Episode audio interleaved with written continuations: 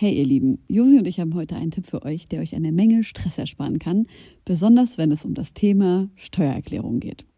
Ich denke mal, ihr alle kennt das Gefühl, wenn man vor dem Berg Papierkram für die Steuererklärung sitzt und absolut nicht weiß, wo man anfangen soll. Ja, uns ging's oft genug genauso, aber wir haben herausgefunden, dass es einen Weg gibt, wie man das Ganze deutlich einfacher gestalten kann. Jetzt kann man sich fragen, warum überhaupt Steuererklärung machen? Ja, also, abgesehen von der gesetzlichen Pflicht gibt es einige gute Gründe dafür. Zum Beispiel könnt ihr mit der richtigen Herangehensweise sicherstellen, dass ihr keine Steuerrückerstattung verpasst und euch sogar Geld zurückholt, das euch zusteht. Taxfix macht es möglich, die Steuererklärung in kurzer Zeit und ohne großen Aufwand zu erledigen. Ihr müsst euch dabei keine Gedanken über komplizierte Steuerformulare oder Fachbegriffe machen. Also einfach und stressfrei die Steuererklärung mit Taxfix erledigen und das Thema vom Tisch haben. Ladet jetzt die App herunter oder besucht taxfix.de. Und mit dem Code HOME24 könnt ihr als NeukundInnen 5 Euro sparen. Schnitzel mit Pommes. Ich habe als Kind wirklich, das war mein absolutes Lieblingsessen. Habt ihr das regelmäßig gegessen? Ja. Mit Hummus? Nein. Weil ich Ausländer bin. Arschloch.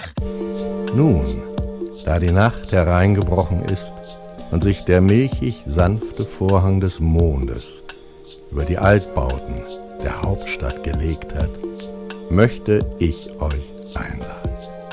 Ermöglicht durch euch höchst selbst, geschätzte Homegirls und Homeboys, geschätzte Homegirls und Homeboys, geschätzte Homegirls und Homeboys, geschätzte Homegirls und Homeboys.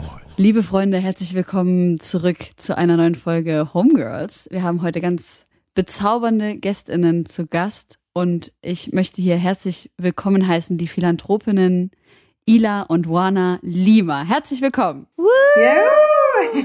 Vielen Dank für die Einladung. Ja, sehr, sehr gerne. So wurde ich noch nie anmoderiert. Mit Philanthropin? Ja. Eigentlich nur, weil Ila dabei ist. Oh, vielen Dank. Wana, du fix meinetwegen die Props.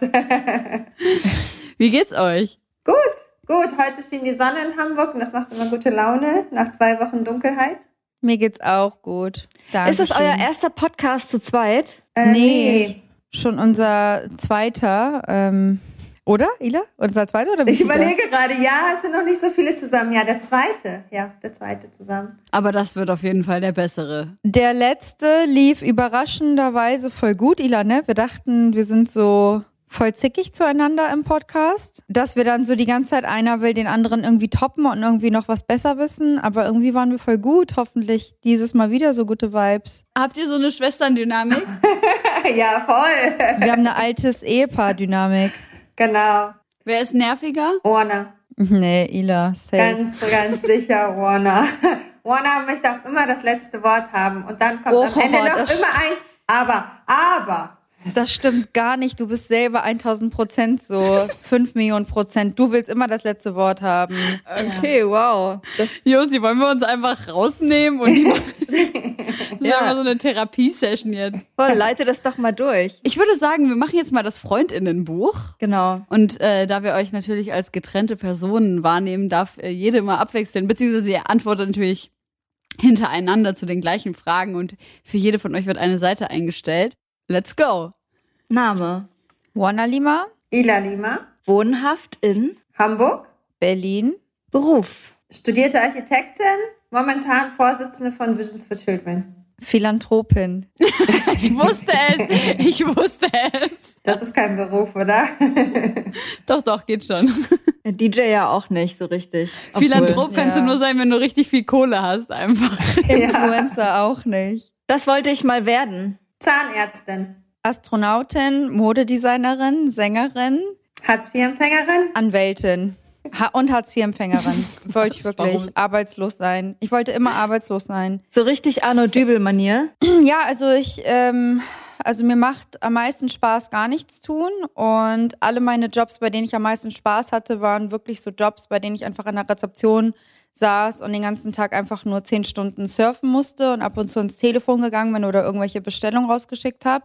Und ähm, auch heute noch geht's mir immer am besten, wenn ich nichts zu tun habe. Deswegen Also auf der Arbeit, weil du beschäftigst dich ja dann mit den Ja, Sachen, genau. die du gerne ich beschäftige, machst. genau. Also ich kann den ganzen Tag surfen und YouTuben und irgendwelche Dokus gucken. Warum arbeitest du dann so viel? Ich arbeite gar nicht so viel. Das denkst du immer nur. Okay, sorry. Mona ist einfach langsam. Warum bist du dann so unglaublich reich?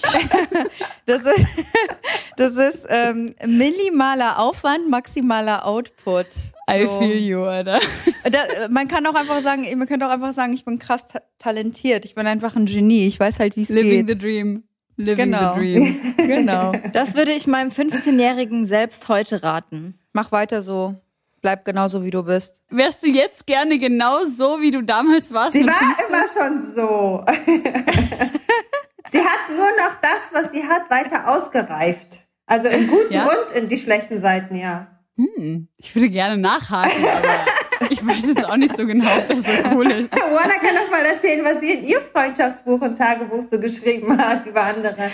Ja, also ich war gar nicht so viel anders als heute, muss ich sagen. Ähm, aber ich, ich schwöre bei Gott, ich habe diese Frage gesehen und dachte so, okay, was würde ich meinem 15-jährigen Ich sagen? Ich schwöre, ich würde genau das sagen, was ich gerade gesagt habe, nämlich mach genau weiter so, bleib wie du bist. Du bist ein echt toller Typ. Ja, Du bist, du bist mies. Du weißt alles du besser bist, als alle andere, bleib weiter Du so. weißt alles besser, behalte genau diese Attitude. Nee, weil, ja, warum nicht, ne? Hast du schon gesagt, was du deinem 15-Jährigen selbst raten würdest? Ich glaube, ich würde sagen, dass das, was man studiert hat oder sich vorgenommen hat zu studieren, nicht das ist, was man nachher auch arbeiten muss. Bereust du das, Architektur studiert zu haben? Nee, überhaupt nicht. Aber damals ist das immer so ein Riesendruck gewesen, die richtige Wahl zu treffen, was man denn nach dem Abi nun macht. Und ich Ja. glaube auch in unserer Generation, also meine auf jeden Fall, war dieses Gap-Jahr oder erstmal eine Auszeit nehmen gar nicht so gängig. Und man dachte, man muss jetzt eine Entscheidung treffen und man ist jetzt das, was man immer, also man entscheidet jetzt das, was man für immer machen möchte. Und dann habe ich einfach im Studium gemerkt, ähm, das muss es überhaupt nicht sein. Man kann auch noch immer wechseln und noch was anderes studieren. Und ich glaube, das hat ähm, mir dann extrem viel Druck genommen. Und das gebe ich auch immer an die jüngeren Cousins und Cousinen von mir mit, dass ich sage, das ist jetzt nicht in Stein gemeißelt und ihr müsst das jetzt nicht durchziehen. Hast du das Gefühl, dass das auch so ein Migra-Ding ist, dass dieses Gap Year einfach nichts ist, was bei uns so ja verbreitet ist, einfach auch aus so einem finanziellen Druck heraus? Ja, also nicht nur das mit dem Gap Year, aber ich denke, unsere Eltern ähm, kennen auch nur die Standardberufe und irgendwie was Exotisches zu studieren, ähm, äh, ist dann schon eine Herausforderung, das irgendwie zu Hause durchzubringen, wenn man jetzt nicht Medizin oder Jura oder weiß ich nicht, Architektur studieren möchte.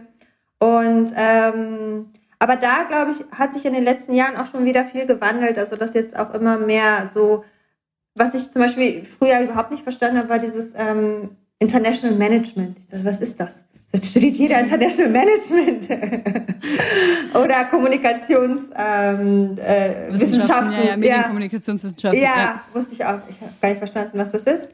Äh, aber ich glaube, mittlerweile ist die Vielfalt einfach an Studiengängen da und auch viele Hybride und viele Nebenfächer. Und was ich mir aber, aber, aber was ich festgestellt habe, ist, dass heute das Studium einfach nur noch so durchgezogen wird und gar nicht mehr so wie früher bei uns ähm, auch mal in die Länge gezogen werden kann und auch mal ausprobiert werden darf. Echt? Das habe ich voll das Gefühl. Alle meine Freundinnen, die noch studieren, Mhm. ziehen übertrieben lang, so, so sind so, ja, ich will einfach so lang ich kann Ach, äh, okay. studieren und Mhm. diesen Studentenstatus auch beibehalten. Okay, cool. Ja, also die Jungen sehe ich nur. Dass sie sofort durchziehen, Bachelor machen, Master machen und arbeiten. Und ich denke, hey, ihr seid gerade 23. Ja, krass. Ich habe auch so ein bisschen das Gefühl, dass es gerade so genau in beide Richtungen geht. Einmal dieses über, überheftige Overachiever, so Master schon mit 23 fertig und ähm, jetzt arbeite ich irgendwie an meiner Doktorarbeit und ich bin so, äh, was? Aber dann gibt's noch nochmal genau die andere Richtung, die sich irgendwie bis 28 noch nicht entschieden hat, was sie studieren möchte. Ja. Oder überhaupt, wir reden jetzt die ganze Zeit von Studium. Es gibt ja noch tausend andere Bildungswege, die man einschlagen kann. Ähm, aber ja, es ist halt natürlich auch einfach alles völlig okay. Aber ich äh, fühle auf jeden Fall diesen, diesen Druck, einfach schnell irgendwas zu machen und habe mich davon auch echt hardcore loseisen müssen. ähm, um zu checken, was ich auch machen möchte. Aber ich denke mal, die nächste Generation wird es dann ähm, noch ein bisschen entspannter haben, zumindest so unsere Kindergeneration, hoffe Ach, ich. ja, zumindest. voll, voll. Und auch dieses im Ausland studieren, also wir sind jetzt, das war auch damals nicht so gängig. Okay, Josi. Aber wie alt go. bist du, wenn ich fragen darf? 34. Weil ich habe auch das Gefühl, vielleicht ist das auch so eine Alterssache. Also meine Eltern kommen ja aus der DDR und die haben mir auch nie gesagt, du kannst jetzt mal noch ein Jahr ins Ausland gehen nach dem Abi oder du kannst dir übelst viel Zeit lassen. Also es gab halt Zivildienst, so das hat man dann gemacht und als Mädchen warst du so, scheiße, was mache ich jetzt mit meinem Jahr? Ich fange jetzt halt eine Ausbildung an oder ein Studium oder ein Praktikum oder so. Vielleicht ist das aber auch eine persönliche Sache, dass ich das auch nie genutzt habe und total nachvollziehen kann, dass ich jetzt so drauf gucke und denke, wow, das hat sich irgendwie voll verändert. Wie war es bei dir, Juana? Hast du direkt nach der Schule studiert eigentlich? Ich habe nach dem Abi ja direkt studiert und war aber dann nach dem Abi unsicher, ob ich mit dem studierten Nach dem Studium meinst du? Äh, genau, war dann aber nach dem Studium nicht sicher, ob ich dann mit dem Studiengang Modejournalismus, Medienkommunikation dann auch berufstätig werden möchte, ob das wirklich meine Branche ist. Und äh, habe dann so ein bisschen das gemacht, was dann viele AbiturientInnen machen. Also dann bin ich ein bisschen gereist und habe überlegt, dies, das, Ananas und am Ende habe ich dann doch genau das gemacht, was ich studiert habe. Nämlich, äh, ich bin dann zur MTV gegangen nach Berlin und äh, dachte dann erstmal, ja, mal gucken, wie es läuft. Und wenn es nicht gut läuft oder wenn es keinen Spaß macht, dann kann ich ja immer noch Lehramt studieren oder irgendwas Soziales machen. Und dann ähm, sind aber acht Jahre vergangen.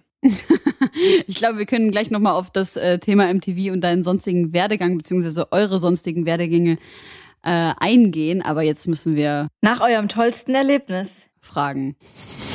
Voll schwierig, aber einer meiner tollsten Erlebnisse war auf jeden Fall in Uganda auf Projektreise mit Visions for Children Sternschnuppen sehen und einen richtig krassen Nachthimmel sehen in äh, Uganda auf der letzten Projektreise.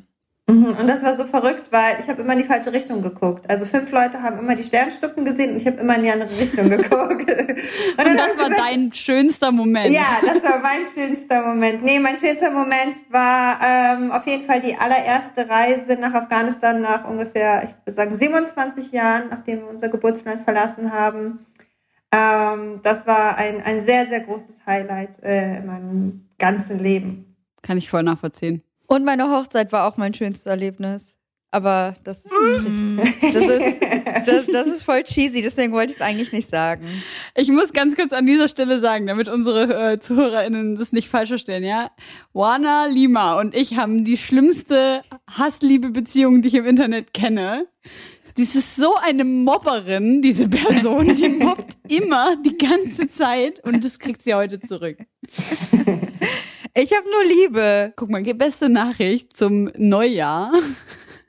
Sie schickt mir so ein Video von sich, wie sie so alles Gute zum neuen Jahr wünscht, so voll cheesy zusammengeschnitten, übelst süß. Und ich schreibe ihr so voll die na nette Nachricht als Antwort, ey, ich wünsche dir Liebe fürs neue Jahr und dass du gesund bleibst und dass eure Liebe erhalten bleibt und dass du richtig glücklich bist und alle Erfolge. Und sie so, du dumme Heulsoße, frohes neues Jahr. Oh Gott. Also nur damit ihr wisst.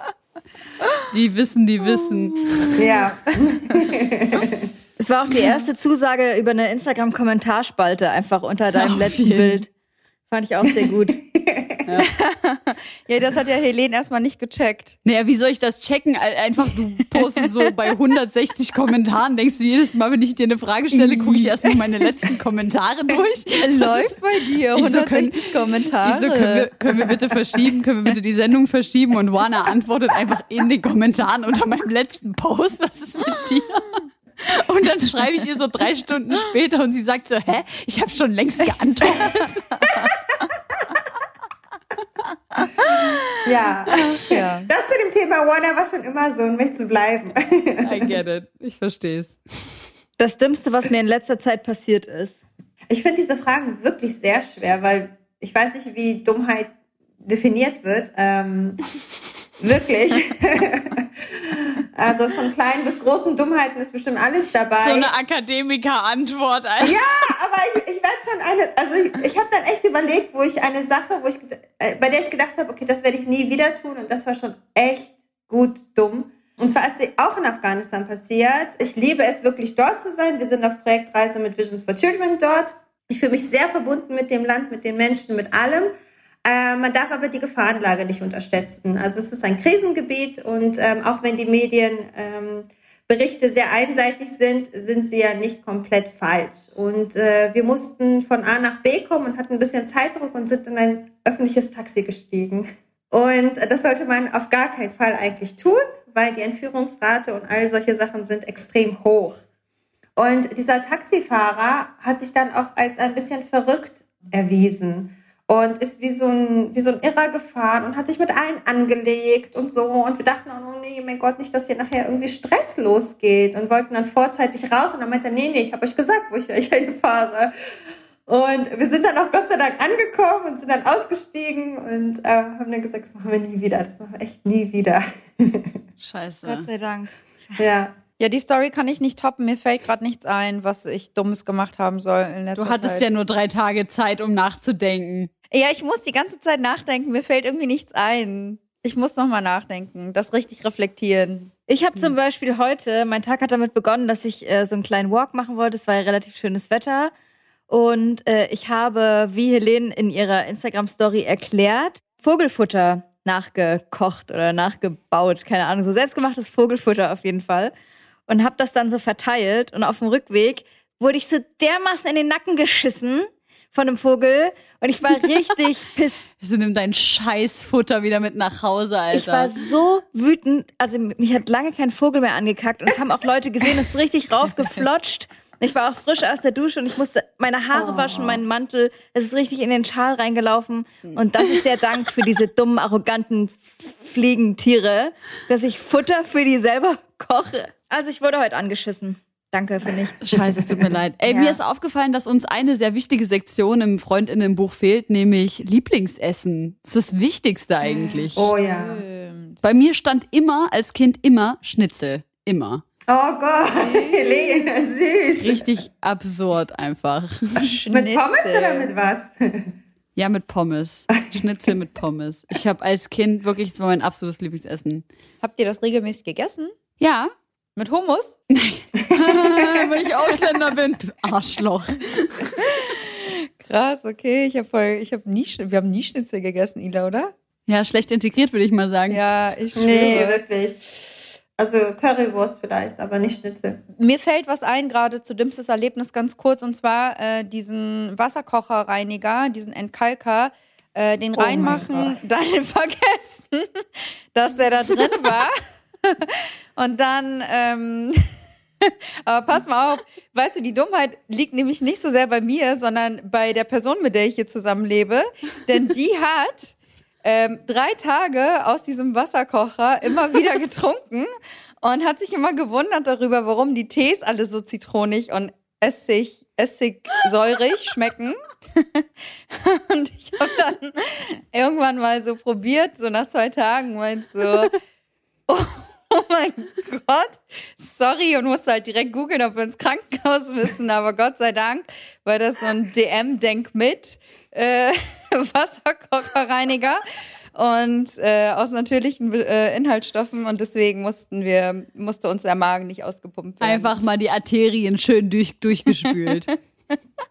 ja. Also Wanna, was du viel Dummes tust, also ich weiß gar nicht, ob du das noch machst, aber du, du bist so tollpatschig. Du fällst eigentlich noch viel hin. Nee, mm -mm. Ich, fall, ich bin nicht mehr so tollpatschig. ja, trotzdem Lieblingsessen. Bestimmt Penne Arabiata, afghanischer weißer Reis mit Spinat. Da, darf ich drei Sachen sagen? Nein, Okay. Ila ist dran. Ich überlege noch, weil ich kann mich noch nicht so richtig entscheiden. Okay, Wana, du kannst Ilas mit sagen. Ja, Wanna, du kannst meins mitnehmen. Alles das, was will, mag ich eigentlich nicht so gerne, aber ist egal. Ja, Ila hat voll Ansprüche, die mag Wurst mit Chips. Okay, Josi, sind wir schon am Ende eigentlich des Freundinnenbuchs? Die nächste wäre Lieblingsrapper, Rapperin. Das ist voll die schwierige Frage. Die ist bestimmt von Ila sehr interessant zu beantworten. Eigentlich will ich Ila erst antworten lassen. Also, Ila und Musik. Ila Jason Derulo ja, ist ein ich Rapper. weiß nicht mehr, wer heute überhaupt Rapper ist. Also, mich zur Musik irgendwas zu fragen, das geht immer gut nach hinten los. Also Warner, sag einfach Warner. Ich weiß nicht, ob ich Warner diesen Titel geben möchte. Sie würde sich zu sehr freuen. ich kann heute niemanden nehmen, aber wenn wir das von früher nehmen, ja, dann ganz, ganz Classic, so Tupac und ähm, Ja, die. passt doch. Warner, diese Antwort kannst du halt einfach nicht toppen, ne? Ja, ich wollte gerade sagen, ich finde das voll schwierig, aber wenn ich einen Rapper, dessen Diskografie ich, also wenn ich nur noch eine Diskografie hö hören könnte von einem Rapper, dann wäre es wahrscheinlich Jay-Z. Weil er auch einfach sehr viel hat. Ich, nee, Das muss- weil, weil ich einfach auch so jazzy bin, weißt du, wie Jazzy. Jay-Z. Ah, verstehe. Aha, und das so danke. geschmacklich. Und das ist ja auch kein Zufall, dass er Beyoncé geheiratet hat und ich auch Beyoncé oder Beyoncé bin und auch ein Beyoncé-Fan bin. Da ist auf jeden Fall eine diepe Connection zu den beiden. Ich habe sehr viele Jahre gebraucht, um Jay-Z den Betrug an Beyoncé zu verzeihen und seine Musik wieder hören zu können. Du weißt doch gar nicht, ob er sie betrogen hat oder nicht. Hä, na klar, das hat sie doch in ihrer Doku erzählt. Sie hat gar nichts gesagt. Sie hat einfach nur irgendwas äh, auf irgendwas hingewiesen. Du weißt Was? es am Ende des Tages nicht. Und Okay. außerdem Ja. äh, Warner ist liebt das- Beyoncé. Du kannst nichts gegen Beyoncé sagen. Nee, ich sag nichts gegen Beyoncé, ich sag was gegen Jay-Z und Beyoncé hat das auf jeden Fall Sie sehr es doch auch krass. besungen, oder nicht? Aber wenn man Lost Ones hört, dann hört man auch das. Und ich glaube, also keine Ahnung, wir stecken ja nicht drin, aber ich glaube, das ist alles natürlich nicht nur so schwarz-weiß, sondern alles ein bisschen komplexer. Und bei Lost Ones Ach so. sagt er, dass sie sich nicht binden möchte. Bei Lost Ones sagt er, sie möchte sich nicht binden. Sie will, ähm, sie ist auf Karriere aus, bla bla bla. Und wer weiß, was da alles abging zwischen den beiden. Und äh, ja, Sie hat einfach ein Baby verloren und er sagt, sie möchte sich nicht binden und ist auf. Da, Nein, das, war, doch viel später. Wann hat sie ein Baby verloren? Nach den Zwillingen? Nein, davor. In ihrer Doku erzählt sie, dass sie da eben ein Baby verloren hat und da hat er sie wohl betrogen. Aber außerdem habe ich auch nicht den besten Menschen der Welt gerade gera- äh, gewählt, sondern den besten, meine Lieblingsrapperin oder Rin. Ich habe das Gefühl, dass diese Dynamik, vor der ihr beiden Angst hattet, war. Ja, die ist sehr stark bei euch. Ich fühle mich total wohl. Okay, lass uns schnell noch das Freundinnenbuch beenden. Das würde ich gern Ja. können. Ich glaube, im normalsterblichen Leben würde ich einfach gerne gut kochen können. Und im Superheldenleben würde ich gern fliegen können. Nice. Stabil. Ich würde gerne ein Mathe- und Physikgenie sein, damit ich das, was ich über Astronomie lerne und über Quantenphysik auch wirklich dann detailliert in der Theorie verstehe. Langweilig. Nee, ich find's super.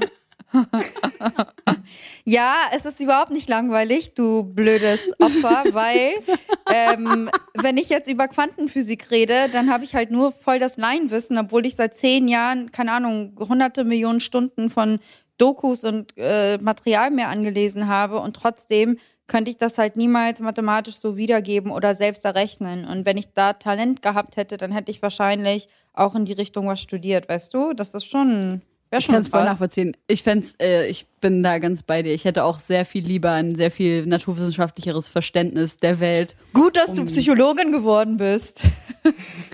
Ja, das ist ja eine Geisteswissenschaft. Ach so. Du hast in einem Interview gesagt, dass die Fächer nicht so vermittelt wurden, dass man daran irgendwie Spaß empfunden hätte als junger Mensch. Und so ging es mir genau auch. So, ich habe in der Schule überhaupt nichts für Naturwissenschaften übrig gehabt. Und jetzt denke ich, Alter, wie geil ist denn Physik bitte? Das ist ja so clever.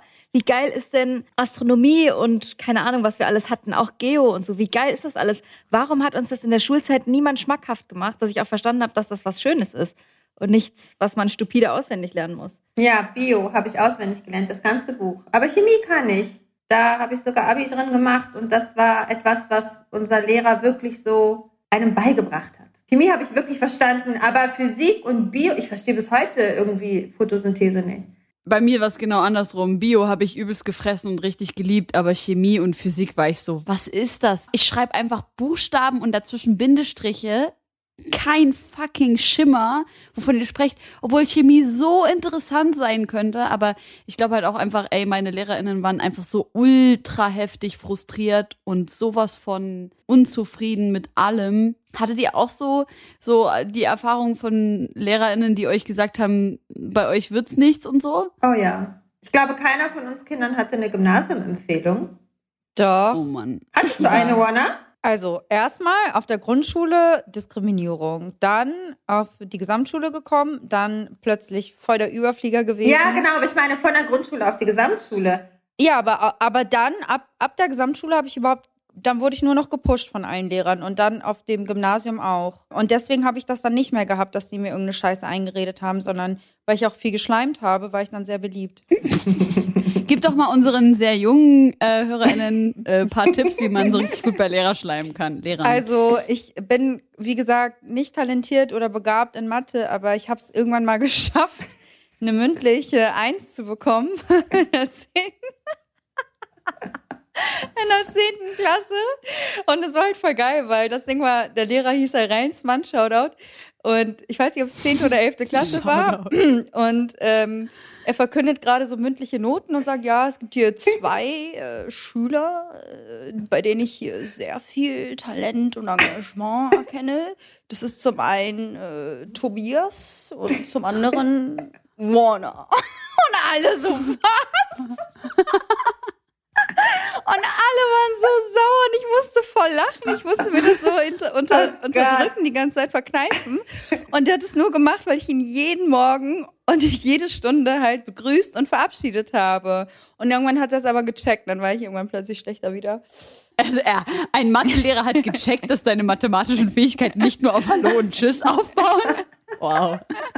Aber ich fühl's voll, ganz ehrlich. Oh äh, mein Gott. Ja, also Warner kann Wie- wirklich gar kein Mathe, ne? Also das ist schon eine Kunst. Ich weiß nicht, wieso Das sie stimmt überhaupt gar nicht. Ich habe immer kurz vor den Klausuren mir alles von Sarah beibringen lassen. Innerhalb von zwei Tagen Crashkurs Mathe, halbes Jahr oder keine Ahnung, das äh, Trimester dann. Und dann habe ich immer schriftlich zwei oder drei gehabt. Also so schlecht bin ich jetzt auch nicht gewesen. Nee. also ich war nie schlechter als äh, drei in Mathe im Zeugnis. ja, gut, das Ida. ist jetzt nun wirklich gar nicht schlecht. Ja, Alter. klar. nicht schlecht. Du Streber. Wie, sie sagt, sie weiß gar nicht, wie ich durchgekommen bin. Aber Warner, ganz ehrlich, du hast doch kein Verständnis für Mathe, wirklich. Aber wie Oh konnte ich mein dann... Gott, Ila, du bist wie so eine, wie so eine ausländische Mutter, die auf ihr Ich Kind einfach nur so schwöre. eindrischt und kein Mensch weiß, warum das Selbstbewusstsein des Kindes so zerstört ist. Nein! Sie kann ja sehr viele, sehr viele andere Sachen sehr gut. aber wie, wie erklärst du dir denn, dass ich schriftlich dann immer gut war? Frag doch Sarah. Ja, die Arme, die hat dann noch mal eine schlechtere Note geschrieben als du. Das war das richtig, ja. Wir rufen jetzt Sarah an. Ja. Und ich weiß noch, wie Sarah dann immer eine schlechtere Note als Warner geschrieben hat, die Arme. Oder genauso die Arme sie jetzt hier nicht schlechter darstellen. Aber es gab halt Situationen, wo sie mir Sachen beigebracht hat, weil ich halt äh, nicht da war, nicht zugehört habe, keine Heftführung hatte. Und äh, sie dann am Ende genau die gleiche Note hatte oder äh, entweder besser oder auch mal schlechter. Und das äh, ja war schon witzig. Habt ihr gespickt in der Schule? Also Ila, ich kenne schon Ilas Antwort, aber Wana? Doch, Ida, du hast auch gespickt, tu nicht so. Ja, bestimmt. Also Bio. Ich habe das alles auswendig gelernt und irgendwo runtergeschrieben. Hast du gerade gesagt, du hast es erst auswendig gelernt und dir dann den Spickzettel geschrieben, den du dann mit in die Prüfung genommen hast? Später wussten wir, was die Fragen sind. Das war so klar irgendwie, dass sie sagen, bitte beschreiben Sie diesen Vorgang. Ja. Den haben wir uns dann schön alles aufgeschrieben und dann haben wir abgeschrieben, also vom Spickzettel. Hast du gespickt, Helene? Übertrieben, Alter. Same. Abitur gar nicht, aber davor übertrieben. Was sind eure besten Spicktipps? Also ich habe mir Zettel auf dem Klo versteckt.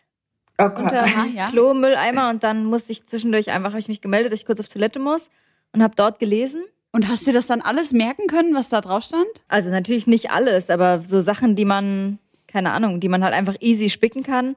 Ja, und sonst in der Federmappe irgendwelche Zettel versteckt. Ich habe ja so Angst, dass wir, wenn wir darüber reden, dass uns irgendwann mal das Abitur so aberkannt wird. weil- Unser Doktortitel.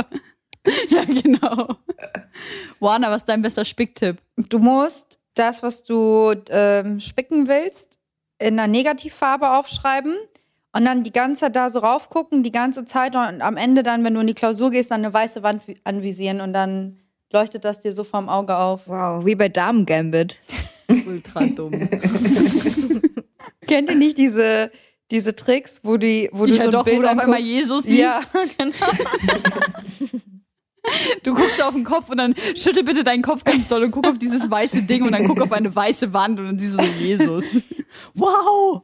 Oder dieses Toast, auf dem Jesus ist, kennt ihr das? Ja, ja, ja. D- Oder in den Wolken, ist doch überall. Ja, ja. Nee, oder Coca-Cola umgedreht gelesen, steht irgendwas mit Kafir oder so. Was steht da? Eh, Irgendwas anti-islamisches. Ach so. Ich habe den besten Spicktipp. Ihr nehmt kariertes Papier, da schreibt ihr, also alles, was ihr halt gespickt, also spicken wollt, in dem hellsten Grau, was ihr halt drucken könnt, da drauf. Also halt am besten so zwei Stufen unter dem Weiß. Das kann man halt nur lesen, wenn man wirklich so unter 10 Zentimeter vor dem Blatt hängt. Oh mein Gott.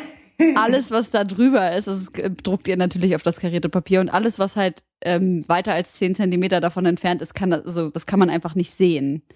Krass. Krass. Was ich aber auch gecheckt habe, ist, also vor allem, wenn man so Klausuren hat, wo halt einfach viel Zettelwirtschaft drinne ist, halt einfach ganz plump, als würde man halt einen geschriebenen, also vollgeschriebenen Zettel aus der Klausur halt auf den Tisch legen. Halt so 10 Minuten oder 20 Minuten inside the Klausur und dann geht es voll klar. Okay, ich merke, ich bin so eine schlechte Spickerin. Also ich war auch schon eine Streberin, aber das. Ja, das wusste ich eigentlich direkt, als wir gerade, als ich gerade diese Frage Ja. gestellt habe. Aber wie gesagt, das habe ich echt nur so bis, gelernt. Ich habe so bis zum Abitur gemacht und dann war- hatte ich so einen Schiss einfach, dass, dass ich irgendwie Stress bekommen könnte. Ach so, und ansonsten noch ähm, hier Dings Kopfhörer und also so Kopfhörer, die schon so einen integrierten MP3-Player haben und sich dann halt selber Sachen diktieren. War, wann, wann, wann warst du in der Schule? Vor drei Jahren? Das gab es in meiner Zeit noch gar nicht. Ja, weil du halt auch immens viel älter bist als ich. Ja, Helene, wie alt bist du Ich kann denn? sagen. Ich bin nur vier Jahre jünger als Juana. Ich bin äh, 26. Achso, da. Oh, da, oh, das ist doch jung. Aber ich glaube, das macht in der Technologie schon äh, eine Zeit aus, ob es Kopfhörer gab oder nicht. Das stimmt schon, ja. Das voll. stimmt. Weil das wäre bei mir auch nicht gegangen. Wurde dir mal beim Clown erwischt? Auf jeden. Ich habe nie geklaut. Ich ja. Was denn? Äh, Schminke. Wurdest du erwischt? Mhm. Habe ich aber nie erzählt. Ah. Big Revelation. Jetzt kommt die große Story und dann raus. meinte ich so, bitte nicht meinen Eltern erzählen, weil sonst wird mein Vater richtig sauer auf mich. Und dann hat die mich so kurz angeguckt und war so, oh, soll ich ihr das glauben? Und dann dachte sie, nee, das ist eine Masche. Und dann, ja, Anzeige und aber danach ist nie wieder was passiert. Also deine Eltern haben, da, haben die Anzeige nicht gekriegt oder was? Haben eine andere Adresse angegeben, bin doch schlau. Ja, stimmt. Als Kind hat man ja keinen Personalausweis. Ich wüsste gerne, wer diese scheiß Anzeige dann bekommen Wobei ich hat. war da 21. Alter, so ein anderes afghanisches Kind hat einfach so die Dresche des Todes bekommen. nee, ich habe das ähm, zu einer Freundin nach Hause schicken lassen. Und Man muss doch auch seinen. Ausweis zeigen, oder nicht? Als Kind hast du doch keinen Ausweis. Also sie war 21. Also ich war 21, hat sie gerade gesagt. Ach Das so. war Spaß. Ich war, ich war nicht 21, ich war 20. Das macht jetzt besser. Das war auch eine ich, war wirklich minder, ich war wirklich minderjährig. Aber beim Schwarzfahren wurden wir alle doch mal erwischt. Ich wurde Boah, auch beim ja. Schwarzfahren erwischt. Ey, ich habe so gebettelt. Ich so, bitte, bitte, bitte, bitte, Das bitte, tut so bitte, keine Strafe. So, ich krieg so Ärger zu Hause. Ich krieg so. Echt sie wegen so Schwarzfahren auch? Sind deine Eltern da Ja, na sauer klar. gewesen? Naja, guck mal, das Ding ist, du musst dir vorstellen, wenn deine Eltern halt aus so einem Land wie Syrien nach Deutschland kommen und sich den Arsch abarbeiten, dass du anerkannt wirst in diesem Land und dann kommt dein dummes Kind und bezahlt nicht mal die zwei Euro von dem eigenen Taschengeld ähm, oder fragt nicht mal nach den zwei Euro oder ist zu geizig und macht dann so ein Problem für dich und deine Familie. Das ist, also ich kann das schon verstehen, dass das, wir haben da nie drüber gesprochen, aber ich hatte einfach diese Sorge, dass ich Ärger bekommen würde. Aber ich habe auch schon mal einen riesen Anschiss bekommen, weil mein Auto abgeschleppt wurde. Alter. Okay. Na gut, ich, ähm, der, eigentlich ist der Podcast fast rum, aber ich stelle mal noch Ja. die letzte Frage. Ähm, mein größter Wunsch. Dass die Menschheit ihre Egos überwindet und nur noch vor sich hin meditiert, telepathiert und alles egofrei bestimmt und gelebt wird. Das liebe ich. Kommst du mich dann besuchen, wenn du teleportieren kannst? Also teleportieren wird auch möglich sein. In, äh, in der Zukunft ist vielleicht jetzt schon möglich, wir wissen es nicht. Ja, vielleicht komme ich dann über so eine Astralreise zu dir. Uh, ich habe meine Astralreise gemacht übrigens. Nee. Wem? Doch, doch. Und zwar war ich da in so einem Ashram und die haben so Astralreisen angeboten. Sag mal ganz kurz für Menschen, die nicht genau wissen, was eine Astralreise ist. Im Prinzip ist es halt eine Meditation, in der du in andere in andere ähm, Bewusstseins- und Universumsebenen gehen sollst. Und konkret ist es, dass du den grobstofflichen Körper verlässt und mit deinem mhm. feinstofflichen Körper, also zum Beispiel das, was wir die Seele nennen, in andere Dimensionen äh, übertrittst. Also zum Beispiel das, was du in der Schlafparalyse manchmal erlebst oder äh, vielleicht aus der Schlafparalyse kennst, dass du das Gefühl hast, dass du außerhalb deines Körpers bist und äh, über dir schwebst oder zum Beispiel was Leute aus der Nahtoderfahrung ähm, äh, beschreiben, dass sie ähm, sich von außen sehen konnten. Das ist, äh, das kannst du in Astralreisen üben dass du so deinen grobstofflichen Körper verlässt mhm. und mit deinem Astralkörper in andere Welten, andere Welten besuchst. Und es heißt, dass man da sogar ähm, halt Menschen, die schon verstorben sind, begegnen kann und so. Was wir da gemacht haben, das war ganz interessant. Also keiner ist sozusagen für sich selber astral gereist, sondern wir sind nur füreinander astral gereist. Also jeder hatte sozusagen eine andere Person, damit diese Ego-Schiene nicht so dolle mit reinkommt.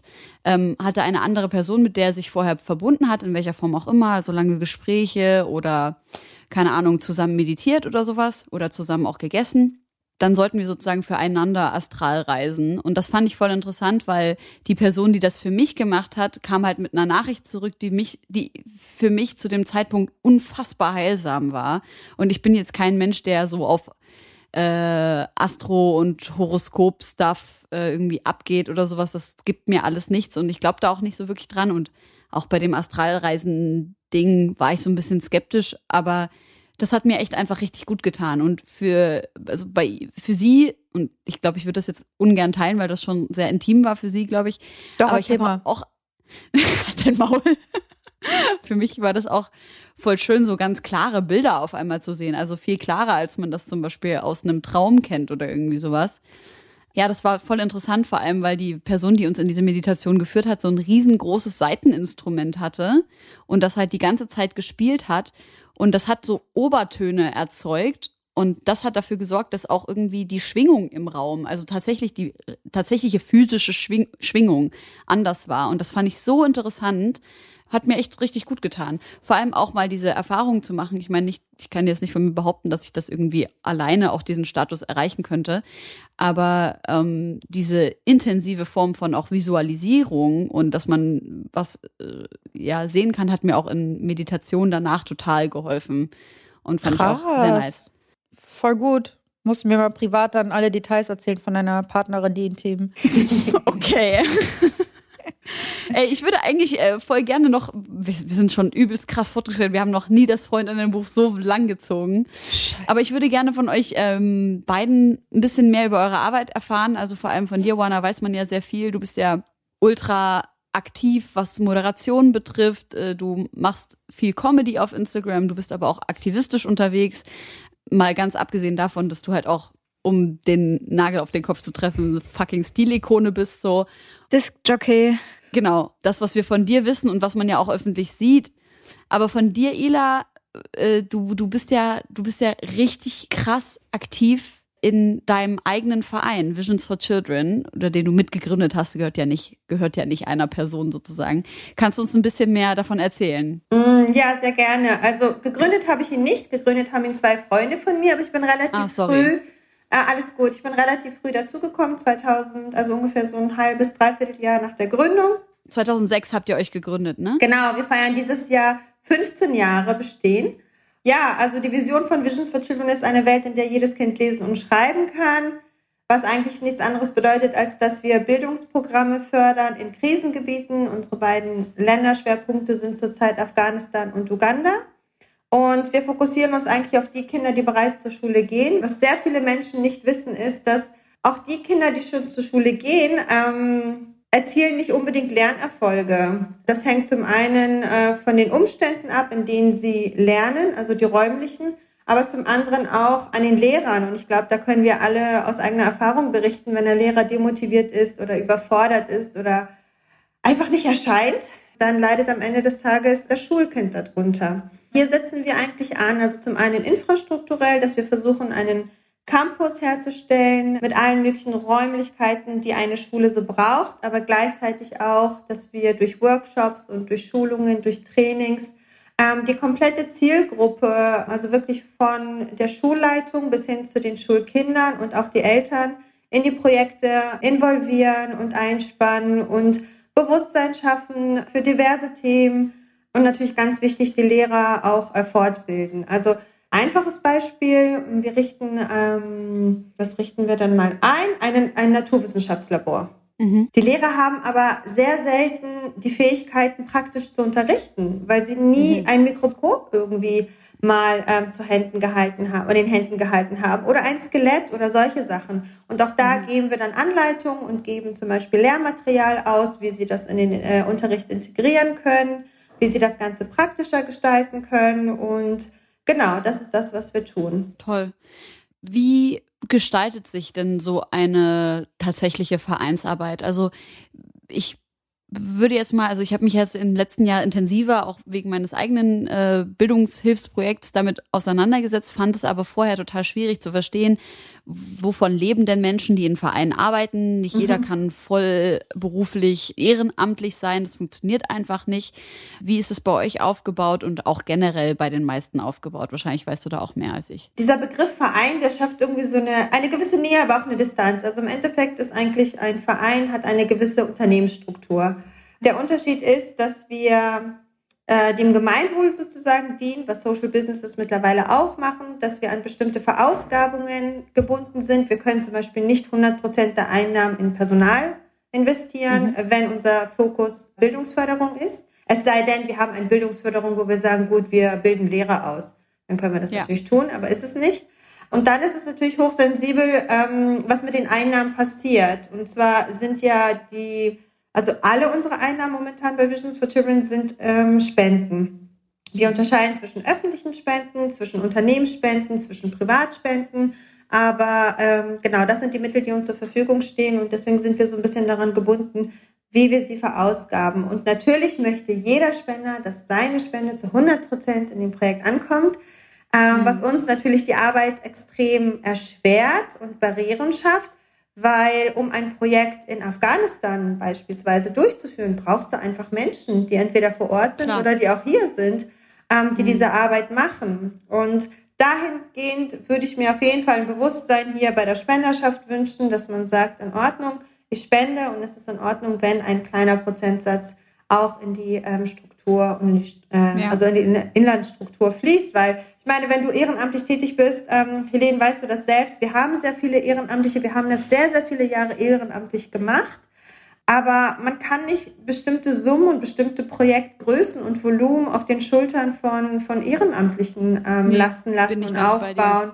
Das ist eine krasse Verantwortung, wo auch Menschen sagen, ich, ich bin bereit, meine Zeit zu spenden, aber ich bin nicht bereit, zum Beispiel diese Verantwortung jetzt auf mich zu nehmen, ein, ein vom deutschen Staat aus gefördertes Projekt mit 500.000 Euro Volumen nach meiner acht Stunden Schicht noch abends irgendwie zu Hause ähm, zu bearbeiten. Das funktioniert das ist einfach nicht. unmöglich. Ja, bin ich ganz bei dir.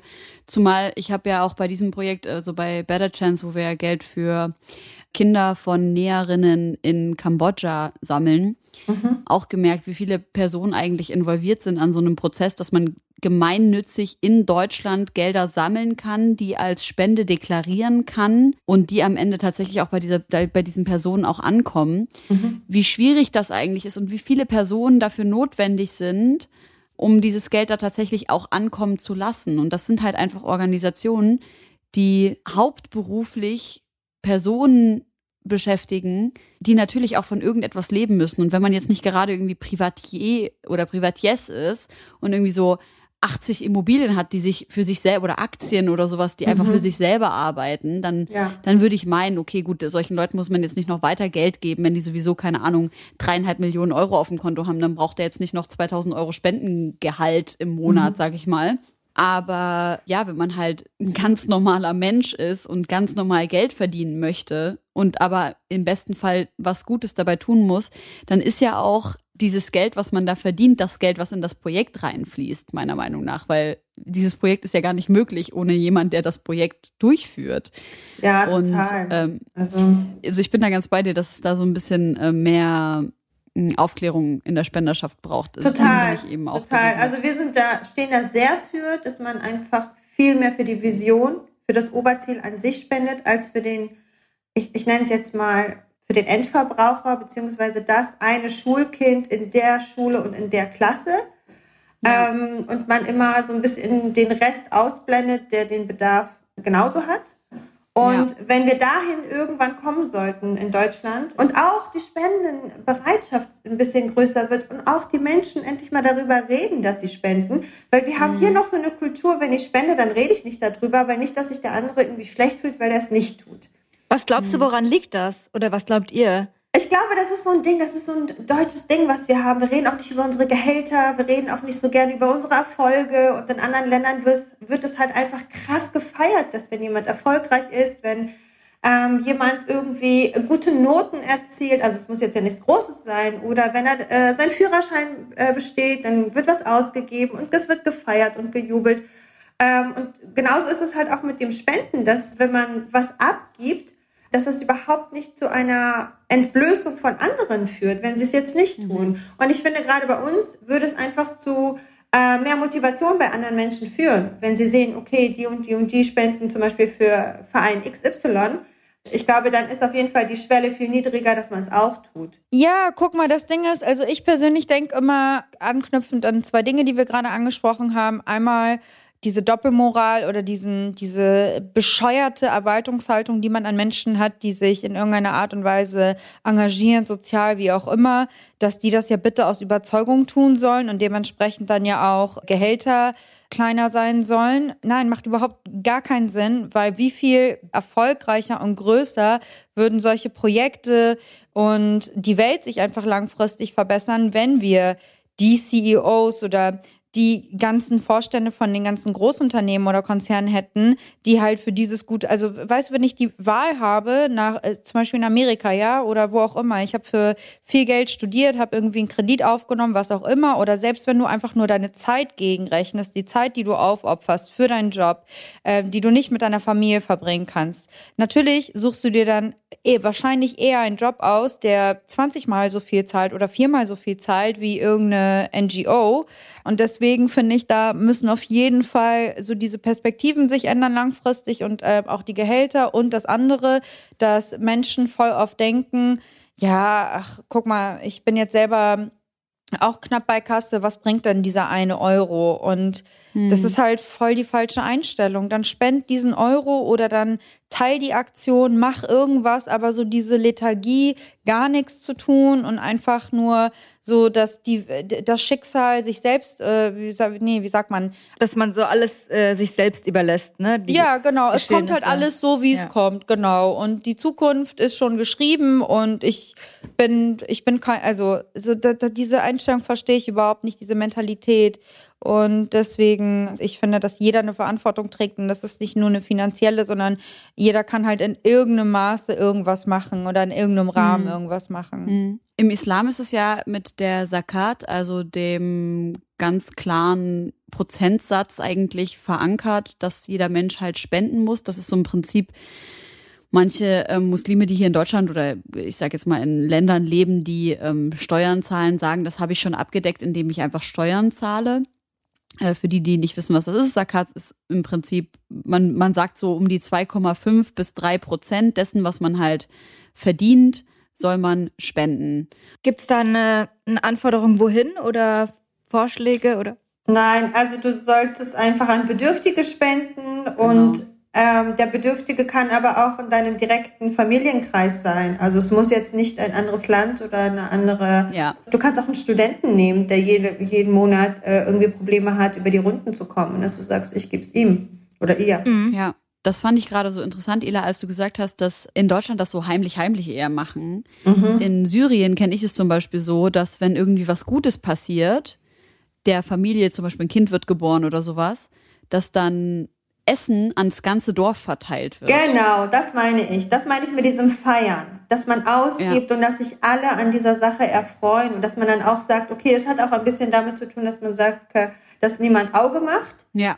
Man, man geht halt durch die schlechten Zeiten zusammen und man geht aber auch voll durch die guten Zeiten zusammen. Und mhm. wir haben diese Feierkultur in dem Sinne nicht so doll in Deutschland, finde ich. Ja. Und ähm, ich finde auch, also wenn ich nach Afghanistan fliege, dann sind auch sehr viele meiner Verwandten und Freunde, die, die wollen mir Geld mitgeben. und sagen, mhm. ich gebe dir Geld mit, damit du es dort verausgabst. Und das äh, nehme ich nicht an, weil ich, ich weiß gar nicht, wem soll ich es denn da zuerst geben. Also das ist auch nicht so. Da sage ich, dann spende ich es einfach in den Topf, wenn das okay ist, und dann unterstützen wir die Schule. Sagen die dann auch in Ordnung. Aber da ist jetzt auch niemand, und wenn das auch nur fünf Euro sind, und das habe ich auch festgestellt, dass wenn, also wenn Deutsche fünf Euro spenden, dass sie sich vielleicht irgendwie ein bisschen blöd vorkommen, dass es zu wenig ist. Während andere Menschen wirklich den einen Euro spenden und sagen, ich habe, also ich tue jetzt wenigstens was. Und ja. dass, dass man da auch vielleicht ein bisschen offener für wird und sagt, jeder so viel wie er kann und das wird nicht verurteilt und das wird einfach mhm. alles dankbar angenommen und ähm, wertgeschätzt. Willst du vielleicht unseren ZuhörerInnen kurz erklären, was du mit äh, Auge machen meinst? Das ist ja auch sehr interessant. Das ist eigentlich eine Missgunst, würde ich, glaube ich, das nennen. Dass Leute, die einem Dinge nicht gönnen und dass sie negative Vibes irgendwie in die Welt und in das Universum schicken, mhm. ähm, wenn man das jetzt mal ganz, ganz ähm, esoterisch oder, oder ja, es geht tatsächlich um dieses Nicht-Gönnen, wie du schon sagst, diese Missgunst, aber eben auch die Angst davor, dass durch dieses Nicht-Gönnen und diese Missgunst das, was man hat, kaputt geht. Genau. Im Frühjahr war ich in Syrien, auch das erste Mal nach zehn Jahren, deswegen kann ich nachempfinden, äh, wie das für dich oder vielleicht im Ansatz nachempfinden, wie das für dich war, so nach so langer Zeit wieder zurückzukehren. Und wir haben die Nachbarin meiner Tante besucht und wir sind da an diesen vielen Räumen vorbeigelaufen, weil ich weiß nicht, wie das bei euch ist, aber bei uns ist auf dem Dorf so, das ist jetzt nicht so ein Haus mit vielen Räumen, sondern ganz oft sind einfach mehrere Räume nebeneinander und der Flur mhm. ist einfach draußen sozusagen. Ja, ja. Mhm. Ich laufe da halt so lang im Draußenflur und gucke halt in ein Zimmer und da steht halt eine Kuh und ich war so, hä, ihr habt doch hier das wunderschönste Feld. Und sie war so ganz vorsichtig und hat dazu halt nichts gesagt. Und dann sehe ich auch, hinten waren so Katzen, Babykatzen. Wisst ihr, wie vom, von so einer, so einer Plastikobstkiste, aber halt mhm. so umgedreht, dass die nicht raus konnten. Und ich war so, was, Alter, warum? Und ich bin natürlich direkt hin, es war mir so ein bisschen egal auch, was die da gesagt haben, war ein bisschen scheiße und habe halt die so ein bisschen dann auch laufen lassen und spielen lassen, damit die auch erstmal lernen zu laufen. Mhm. Ne? Die mhm. konnten gar nicht richtig laufen. Und dann bin ich zu meiner Tante gegangen und ich sage, was geht bei ihr? Das war schon eine richtig alte Frau. Ich sage, was geht bei ihr? Warum macht sie das so? Sie so, sie hat so Angst, dass jemand Auge auf diese Kuh und ihre Tiere macht, dass die halt krank werden. Oh, ja. Und das ist jetzt also, um mal das zu, zu erklären und ich, äh, warum ich das gerade so ausführlich auch bespreche, ist, weil ich total die Hoffnung habe, dass Leute das nicht so inflationär benutzen, diesen Begriff, weil das schon ein sehr total im tiefen Glauben von vielen, vielen Menschen ist. Und ich schütze mich selber auch so, als ob es das die, die Form von Auge machen gäbe und zum, zumindest die Dinge, die ich besitze und die. Ähm, Habt ihr da Rituale gegen, äh, Helene? Sorry, dass ich unterbreche. Aber also in meiner Familie gar nicht. Also meine okay. Familie glaubt da auch überhaupt nicht dran. Aber ich habe mit einigen ähm, auch arabischen Freundinnen darüber gesprochen. Als ich zum Beispiel letztes Jahr krank wurde, hat mir meine Freundin, ähm, ich weiß nicht, ob das für sie cool ist, äh, dass ich ihren Namen sage, deswegen sage ich es einfach mal nicht, ähm, hat sie mir halt gesagt, wie ich mich davon reinigen soll. Und es war halt literally, sie war so ein Kilo Salz in die Badewanne. Mhm. Und das war krass, weil es gibt so, ähm, es gibt so Listen im Internet, wo halt steht, ähm, was die Symptome davon sind, wenn jemand Auge auf dich gemacht hat. Also richtig so auf mhm. dich, nicht auf irgendetwas, sondern auf dich, dich, dich. Und es war so, ja, du wirst so ein bisschen gelblicher und äh, das und das passiert mit deiner Verdauung. Und dann war ich so, und sie war so, check, check, check, check, check. So diese, du setzt dich jetzt sofort in diese Badewanne und machst da ein Kilo Salz rein. Ja. ähm, ja, keine Ahnung. Am Ende des Tages, es war so ein bisschen, also ich weiß nicht, diese Rituale, keine Ahnung. Ich glaube, am allermeisten hilft das Gebet für mich persönlich. Also ich glaube da auch fest dran. Ich glaube, man muss aber auch vorsichtig sein, nicht alles darauf zu münzen, dass jetzt Auge ja. gemacht wurde, weil sonst wird man paranoid. Ich meine, wir können es im Islam auch noch weiter stricken und du kannst auch Flüche aussprechen. Das heißt, es ist nicht nur ein gesagtes ähm, Missgönnen oder negative Vibes, die geschickt werden, sondern auch richtige Flüche, die ausgesprochen werden können. Und äh, da sollte man, ja, muss man, glaube ich, so eine gesunde Mitte für sich finden, wann es jetzt tatsächlich irgendwie Auge ist oder, oder wann es einfach Pech war. Ja, man sagt doch, man ist anfälliger dafür, wenn man, je mehr man daran glaubt, desto anfälliger ist man dafür. Das sagt meine Mutter auch. Und je labiler man ist oder je mehr Sorgen man sich macht, desto labiler und empfänglicher ist man dafür. Aber weil du auch gerade was Wichtiges meintest, dass das eben nicht so inflationär von Leuten benutzt wird, ähm, deswegen hatte ich es mit den Ritualen angesprochen, weil zum Beispiel bei uns wird geräuchert, also mit Weihrauch. Mit Schwarzkümmel ist es nicht Schwarzkümmel oder Weihrauch? Schwarzkümmel, kleine schwarze Stück. Äh, Mm -mm. Ich habe zu Hause auch noch Espand. Ich, Ja. Das ist, ist nicht nur Schwarzkümmel, ist noch was anderes. Es ist, äh, ist Nasar nicht nur Missgunst, sondern auch, dass wenn du zum Beispiel die ganze Zeit etwas lobst, ohne dabei sozusagen immer so Mashallah. Mashallah zu sagen oder so eine Gottesdankbarkeit, also so immer so, so eine Demut dabei zu haben, dass du dann etwas Negatives heraufbeschwörst, gar nicht unbedingt Menschen von Menschen gegeben, sondern einfach ich habe zu oft gesagt, oh, das Lesson, äh, äh, diese Couch ist so schön, diese Couch ist so schön und dann über nächste Woche fackelt die ab. Ich kenne das eher so, dass halt, wenn du nicht Mashallah sagst, heißt das halt, dass du nicht daran glaubst, dass es tatsächlich was Gutes ist und dass du es der Person eigentlich gar nicht wirklich kennst, äh, gönnst. So kenne ich das. Aber ey, ich glaube auch, dass es so, das sind halt so Sachen, die sind halt seit Jahrtausenden mündlich überliefert und ich spreche tatsächlich bewusst von Jahrtausenden, um nochmal zu unterstreichen, dass es keine Erfindung des Islam ist. Das gibt's äh, auch ganz, ganz intensiv im, im Voodoo, bei Santeria, ähm, ganz viel auch bei so sehr, ähm, sehr viel ursprünglicheren Religionen, als es eigentlich die hier drei monotheistischen Weltreligionen sind. Ja, also ich finde das hochinteressant.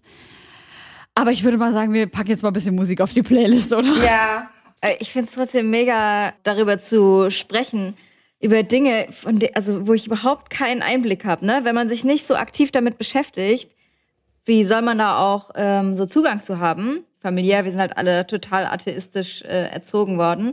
Für mich stellt sich dann echt die Frage, zum Beispiel bei so einem Begriff wie mit dem Auge machen, theoretisch müsste man ja viel, noch viel krasser darüber aufklären, dass man das nicht benutzen sollte, weil ich glaube, wenn einem das keiner sagt, ne, und man das einfach so mitspricht, weil es irgendwie so popkulturell gerade am Start ist, ist es total schwierig von sich selber einzugestehen oder zu merken, äh, das ist irgendwie gar nichts, was mit mir zu tun hat, ich sollte das nicht benutzen. Also ich frage mich, wie kann man das verhindern, wenn das ähm, Ich muss da gerade dran denken, weil wir haben ja auch vor ein paar Tagen gepostet, dass wir jetzt irgendwie äh, was auf Platz eins der Trending Podcasts sind. ja. Geil. Da haben wir auch drüber gepostet, äh, macht kein Auge. Das Ding ist halt, ich bin, also das Einzige, wie man das verhindern könnte, ist halt, indem man das popkulturell einfach überhaupt nicht benutzt. Gleichermaßen bin ich eigentlich auch der Meinung, dass es von Leuten, die halt wissen, was das bedeutet, und das war ja in dem Falle ich, die gesagt hat, hey, lass das mal drüber posten mit dem macht kein Auge. Das Ja. war natürlich mit äh, auch mit so einem leichten Zwinkern gemeint offensichtlich, aber ich meine das auch schon doch so ein bisschen, weil ich will halt nicht, dass jemand irgendwie neidisch oder missgünstig ist auf uns, weil keine Ahnung, was sonst passieren könnte so mäßig. Ob uns jetzt das Nazar-Emoji davor schützen kann oder nicht, sei jetzt mal daher dahingestellt. Wir sind ja auch nicht mehr auf der Eins. Ja, wir waren trending und wir haben es jetzt nicht mehr nötig, weil jetzt sind wir halt einfach geil geworden, so, weißt du? Waren wir vorher, vergiss es. Auf jeden Fall, ja, man könnte es halt nur verhindern, indem man es popkulturell nicht mehr bespricht, würde ich meinen. Aber die, jeder quatscht halt alles nach, ne? Ja. Ja, ich Ja. finde das auch voll, also warum soll ich mich denn einschränken und nicht sagen, wie, also nicht so reden, wie ich rede? Voll.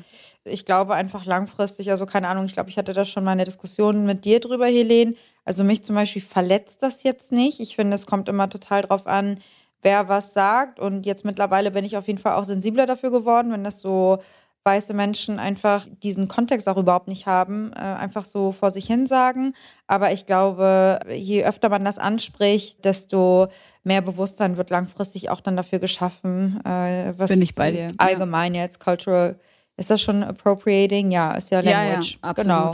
Ja, Und dann absolut. ist das, äh, glaube ich, So, sogar, sogar Spiritual Appropriation eigentlich in, in dem Falle. Aber ja, ich glaube, über dieses Verletztsein muss man schon irgendwie auch hinwegkommen, ähm, sofern man das natürlich kann. Weil die Frage ist jetzt zum Beispiel jetzt in dem, in dem Post und es gibt irgendwie junge Mädchen, die sind einfach wie ich mega unreligiös erzogen und lesen das und denken, ach krass, ja, Helene ist irgendwie ein Vorbild für mich oder so und quatschen das einfach nach ohne. Also die Frage ist, müsste dann jeder die Bedeutung googeln, auch wenn man gar nicht weiß, dass es was Spirituelles ist? Oder kann man mehr darüber aufklären oder Aber wir klären ja schon viel darüber auf. Also ich habe auch schon öfter darüber gesprochen, auf der einen Seite und auf der anderen Seite denke ich mir halt, das ist halt so dieses Privileg, über das wir die ganze Zeit sprechen, was halt genutzt werden muss. Dieses Privileg von, du hast ein Telefon, mit dem du ins Internet gehen kannst, Klar. offensichtlich, weil sonst würdest du auch unseren Post nicht sehen. Und wenn du das dann siehst, du weißt nicht genau, was das ist. Auge machen ist ja auch was, was grammatikalisch im Deutschen in dieser Form gar keinen wirklichen Sinn ergibt. Ich erwarte das jetzt nicht von einer 15-jährigen Person, so ist ja klar. Aber weißt du, wenn du so 28 bist und völlig ignorant durchs Leben gehst und einfach alles nachplapperst, was, keine Ahnung, der türkische Rapper deines Vertrauens da in seinem Rap-Text erzählt hat, dann bin ich halt auch so, ja, kannst du bitte einmal kurz googeln, so. Und vielleicht glaubst du ja dann auch dran. Ich habe ja gar kein Problem damit, dass Personen, die daran glauben, welcher Kultur und Religion auch immer diese Worte benutzen, aber das halt einfach so völlig inflationär so dahin zu labern, ist halt schon so, boah, Alter, weißt du eigentlich, was deine Worte für eine Macht haben? Das ist so ein bisschen das Komische. Es ist halt für jemanden, für den Worte vielleicht nicht so eine Macht haben können, weil Ja. er an nichts so krasses glaubt, dass es für den schwer nachvollziehbar ist. So, ich hätte Versteh das ich. jetzt googeln müssen oder so, weil man die, die Schwere des Wortes nicht begreifen kann, weil man kein Pendant dazu hat.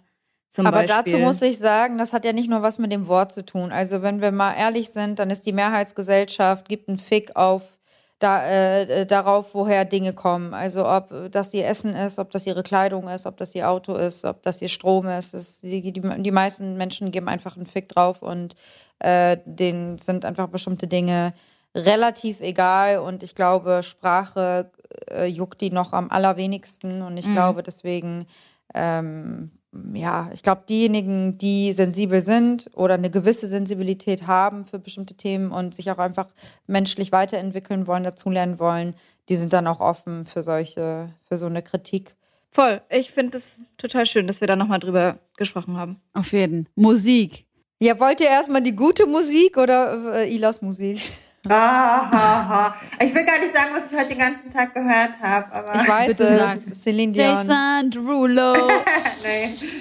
Nee, ähm, soll ich mich jetzt mal outen? Ähm, Bitte. Also heute war mein Disney Piano Classic. Kein Scheiß, liebe ich. Drei Stunden. Was ist dein favorite Disney Piano Track? Ich glaube von Schön, Das Schöne und das Biest. Na, na, na, na, na, na. Ja, genau. Sehr gut. Meins ist One Day My Prince Will Come. Kennst du das? Äh, mach mal. One Day My Ja, Prince Will ja. Come. Oh mein Gott, ich liebe es. Und die Piano-Version davon ist so, so Killer, die killt mich. Die ist richtig gut einfach. Na cool. Opfer. Ja, dann pack Ja. das doch auf deine Playlist. Halt dein Maul. Mache ich sehr gerne. Genau diesen Song. Okay. Du musst uns dann noch den Titel schicken, weil wir können nicht ähm, Ja. Disney Schön und das Beast Piano Version eingeben. Ich suche das mal. Also heute Sehr Morgen habe ich auch noch was anderes gehört, aber dann hatte ich so ein bisschen was zu auszuarbeiten und es lief dann einfach die ganze Zeit. Mega. Aber Sehr ja, Gut. Opfer like Rihanna sagt. Nein, es ist kein Opfer. Ich fühle dich voll und Warner ist das einzige Opfer. So, jetzt bring deinen, deinen Musikwunsch. Zeig doch mal, wie gut er ist. Äh, Habe ich nur einen? Ja. Oh Gott. Nein, nein, du hast, du hast zwei oder drei. Okay, mein erster wäre dann, um da jetzt äh, Ila entging, also da direkt einen Kontrast zu Ila zu bieten, von Kamal Williams featuring Miguel Atwood Ferguson 1989 oder 1989. Ist Jazz. Er will's jetzt auf intellektuell machen, oder was? Ähm, nein, das ist einfach ein echt toller Track, ne? Erzähl doch mal mehr darüber. Erzähl doch mal. Sie hat so bei Spotify so Jazz-Playlist eingegeben und dann so das, den 80. Song. Nee, das Ding ist, Kamal Williams, Kamal Williams äh, ist auch bekannt als Henry Wu. Das ist so ein Brite, der macht derbe geile Musik. Das Ding ist aber, dass äh, letztens hat mir irgendwer dann geschrieben, so, ey, Kamal Williams ist voll der, voll der Wichser, der hat voll hier voll viel Harassment gemacht und so. Und ist Scheiße. oh scheiße, jetzt kann ich den auch nicht mehr posten oder was? Aber dann habe ich das gegoogelt und dann habe ich nichts gefunden. Dann dachte ich, okay, also offizielle Allegations gibt's nicht. Ich halte mich da jetzt bedeckt und ich äh, höre trotzdem Ich halte mich Jazz. Also ich äh, sag da jetzt ja, also es, äh, ich habe jetzt auch keine Zeit, mich mit jedem einzelnen Künstler intensiv auseinanderzusetzen. Den kennt auch, also der ist jetzt auch nicht Mainstream bekannt oder so, ne? Aber der macht richtig Ja. geile Musik. Müsst ihr auf jeden Fall mal abchecken. Und du so, Harassment packe ich doch gleich mal auf die Homegirls-Playlist. Ja, oder? äh, der hat, ja, also es sind ja Allegations, wer, wer weiß, also wer mir da Ja, geschrieben ja. hat und wer, ne, also was weiß ich denn. Äh, aber ja, auf jeden Fall ähm, macht der richtig, richtig krasse Musik, Alter. Und es gibt auf YouTube auch auf jeden Fall so Videos von ihm, wo er erklärt, wie er bestimmte Songs produziert hat oder wie er bestimmte Akkorde für ähm, Songs, wie er auf die gekommen ist. Und das ist, ey, einfach heftig. Nice. Ich wünsche mir 6-8 von Gabriel Garzon Montano. Und gleich danach wünsche ich mir Jungle von Drake, weil 6-8 ist nämlich das Sample, was bei Jungle von Drake genutzt wurde. Und Genau, das ist so schön. Okay, dann wünsche ich mir noch Rosalia, aber die habe ich heute Morgen auch gehört, Catalina. Nice. Das ist ein guter Song. Also, ich wünsche mir von äh, FKA Twigs, ich muss sagen, da bin ich ein bisschen spät dran an dem Trend, ähm, wünsche mir einen Song von 2013, Water Me, und habe jetzt erst realisiert, wie krass sie ist, ähm, wie krass auch ihre eigenen Produktionen sind und sowieso Videos und so. Irgendwie ist das echt eine Weile an mir vorbeigegangen und ich frage mich, wie kann das passiert sein? Also, bisschen spät dran. Und ich wünsche mir noch Lugardi und Nein mit äh, Ihre Augen. Ist einfach so ein geiler deutscher, 8, also eine Ode an die 80s. Liebe ich auch. Auch so ein Video auf 80s und so kann ich, kann ich mir sehr äh, gut angucken. Und äh, Dizzy und Mine mit Freak. That's it. Geil. Ich würde sagen, Warner macht jetzt den letzten Songwunsch. Wir sind schon sau weit drin in dieser Sendung und dann gehen wir einfach raus. Einfach so. Ich habe noch, hab noch einen Wissenschaftsfakt. So, nee, jetzt erstmal Ordnung. Warner, du wünschst jetzt einen Song. Okay, dann wünsche ich mir noch Passion Fruit Summers von Ama Ray. Gut. Josi. Kurioses aus der Wissenschaft. aka X-Faktor das Unfassbare. Ich wollte eigentlich heute erzählen, wie Vinyl entsteht, weil ich find's mega interessant. Ich habe den ganzen Haushalt voller Vinyl und ich dachte so, was ist da eigentlich drin? Habe ich das Helene vorgeschlagen und sie hat gesagt, das ist kackenlangweilig. Deshalb werdet ihr es jetzt einfach nicht erfahren. Du müsst das jetzt Ich googeln. möchte das gerne wissen. Nee, ich kann's, Vinyl. ich, nee, ich kann's leider nicht Ist sagen, weil Helene sagt, das ist scheiß langweilig. Ich kann's euch nicht sagen, Leute. Ähm, Doch, du erzählst das jetzt. Komm, erstmal Mann, das, was jetzt kommt, ist viel interessanter. Ach so. Okay. Genau. Aber Vinyl wird aus ähm, PVC gemacht, also Kunststoff. Ah, Kunststoff. Genau. Ähm, der Wissenschaftsfakt ist, Mann, das war so interessant. ach Fresse, jeder will wissen, wie Vinyl entsteht. Warum ich gleich wieder so aggro werde, nur weil du meinen Wissenschaftsfakt nicht geil findest. Ey Leute, es gibt eine Firma, die heißt Astrobotic und das ist eine Space Logistic Company. Und die haben in Zusammenarbeit mit DHL Moonboxen entworfen und mit denen kann man ganz, ganz winzig kleine Sachen in den Mond schicken. Eigentlich ab diesem Jahr beginnt es schon mit so einem Lander, also mit so, einem, mit so einer kleinen Art Rakete, die deine Sachen, deine kleinen äh, Aufbewahrungsboxen, in dem du deine Dinge reintust, auf den Mond schickt. Warum sollte man das tun? Ja, ist eine gute Frage. Also kostet 460 Dollar mindestens Porto. Die Boxen sind mega klein und die empfehlen solche Sachen wie Eheringe, Sand von deinem Lieblingsstrand, eine Locke von deinem Kind oder so Sachen, die dir so sehr wichtig sind, die du halt Wisst ihr, was als nächstes kommt? Den Müll auf den Mond schicken. voll. Ja, Ja. ja. Aber bis dahin können wir erstmal unseren kleinen Andenkenmüll hochschicken. Also es sind wirklich winzig kleine Sachen und dann macht Wirklich, der das finde ich urdumm. Das finde ich ultra dumm. Leute, wir haben Ja. hier die ganze Zeit über Energien gesprochen und jetzt geht es hier darum, mit so einem kleinen Gegenstand ein bisschen Energie auf den Mond zu senden. Ja, Leute. Und ihr sagt alle, das ist dumm. Also es sind wirklich sehr, sehr kleine äh, Boxen, die sind nachhaltig, die fliegen dort nicht rum. Es wird jedes Mal aufgepasst, dass die immer noch an Ort und Stelle sind. Natürlich verwittern die auch irgendwann. Niemand kann dir genau sagen, wie die Box da äh, überlebt und so. Ich wollte aber natürlich trotzdem von euch wissen, wenn ich euch jetzt 460 Dollar schenken würde, welchen winzig kleinen Gegenstand von euch würdet ihr denn zum Mond schicken? Boah, ich finde das leider auch nicht so schlau, wie Helene schon gesagt hat. Same. Ähm, ich weiß es nicht. Also ich finde Winzig kleiner Gegenstand. Wahrscheinlich so ein Zähnchen von Kali. Mhm. Einfach damit ich immer, wenn ich auf den Mond gucke, an Kali denke. Ich glaube, ich würde auch einen Milchzahn von mir. Einen Milchzahn. Also du so, immer an dich denkst, wenn du in den Mond guckst. Ja, Milchzahn von mir und dann irgend so ein Stück, äh, keine Ahnung, so Kristall äh, und den dann so besprechen mit so Energien und dann auf dem Mond. Ja.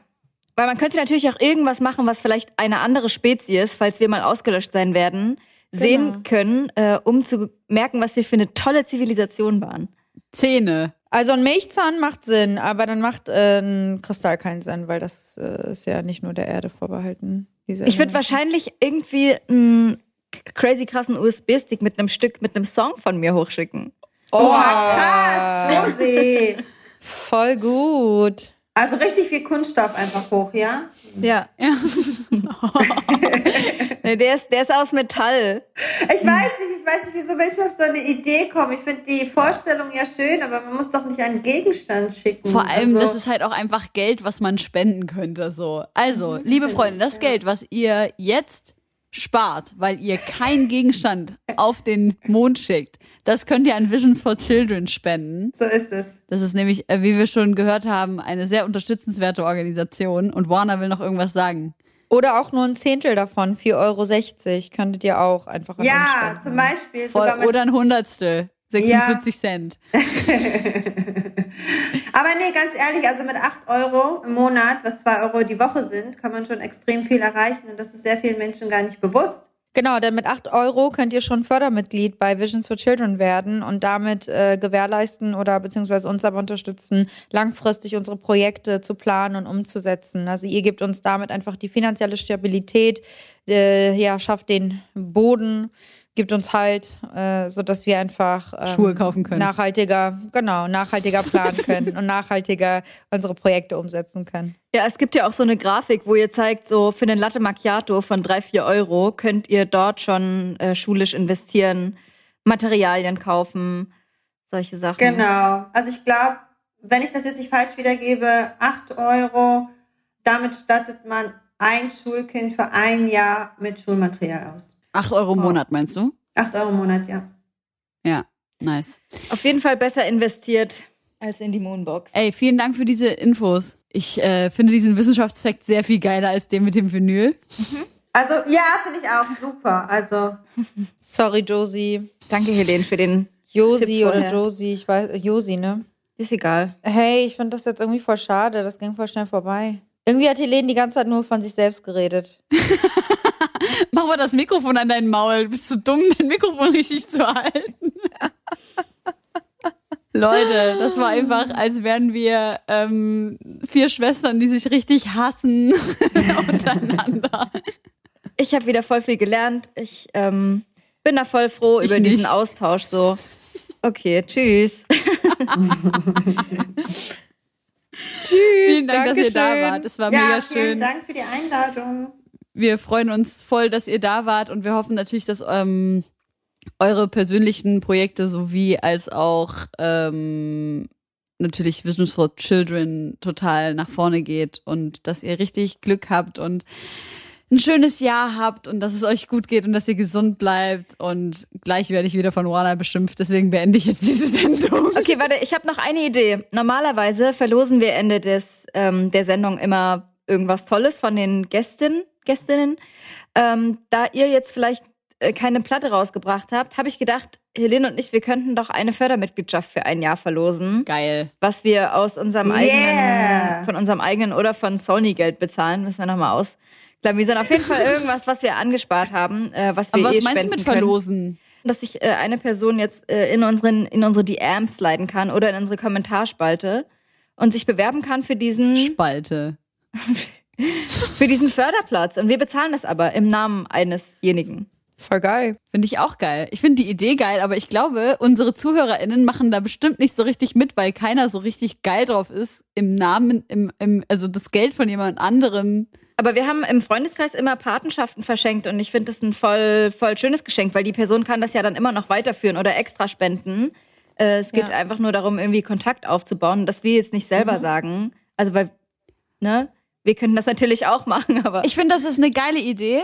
Wir Ja. machen das vielleicht noch geiler, um noch mehr Gelder zusammenzukriegen. Und zwar jeder, der an Visions for Children was spendet, im, ich sag mal, im Monat Februar und uns ein Foto davon schickt, von dieser, von diesem Spenden, von der Mail oder was auch immer man da bekommt, ist egal, wie hoch der Betrag ist, Hauptsache irgendwie über drei Euro. Unter denen verlosen wir dann dieses, diese Einjahresfördermitgliedschaft. Wow, du bist Wer- so ein Fuchs. Boah, so genial. Hat sich das Psychologiestudium ausgezahlt. Nee, wirklich, ich finde das echt genial. Ja, finde ich auch gut. Aber hört zu, da müssen Sie einen bestimmten Verwendungszweck verwenden, damit wir nachvollziehen können, wer von euch kam. Also sowas wie Visions Homegirls oder sowas. Das ist nicht so wichtig. Das ist nicht so wichtig, weil die können ja einfach zu uns einen Screenshot davon schicken Ja. und was bei euch reingeht, Ah ist ja, ja, egal. okay, gut, dann müssen wir es Ihr nur schickt uns einen. Screenshot. Liebe Leute, wir hoffen, ihr hattet ein bisschen Fun, Fun, Fun heute. Ihr könnt die Sendung von der Steuer absetzen. Wir haben euch lieb. Schön, dass ihr zugehört habt. Äh, Juana, Ila, Lima, folgt den beiden auf Instagram. Danke für eure Arbeit. Danke, dass ihr am Start wart. Und äh, Juana, hör bitte auf, mir jeden Morgen ein Foto mit afghanischen Sprüchen auf Instagram zu schicken. Okay, ich höre Tschüss. auf. Tschüss. Macht's gut, ciao. Ciao, ciao.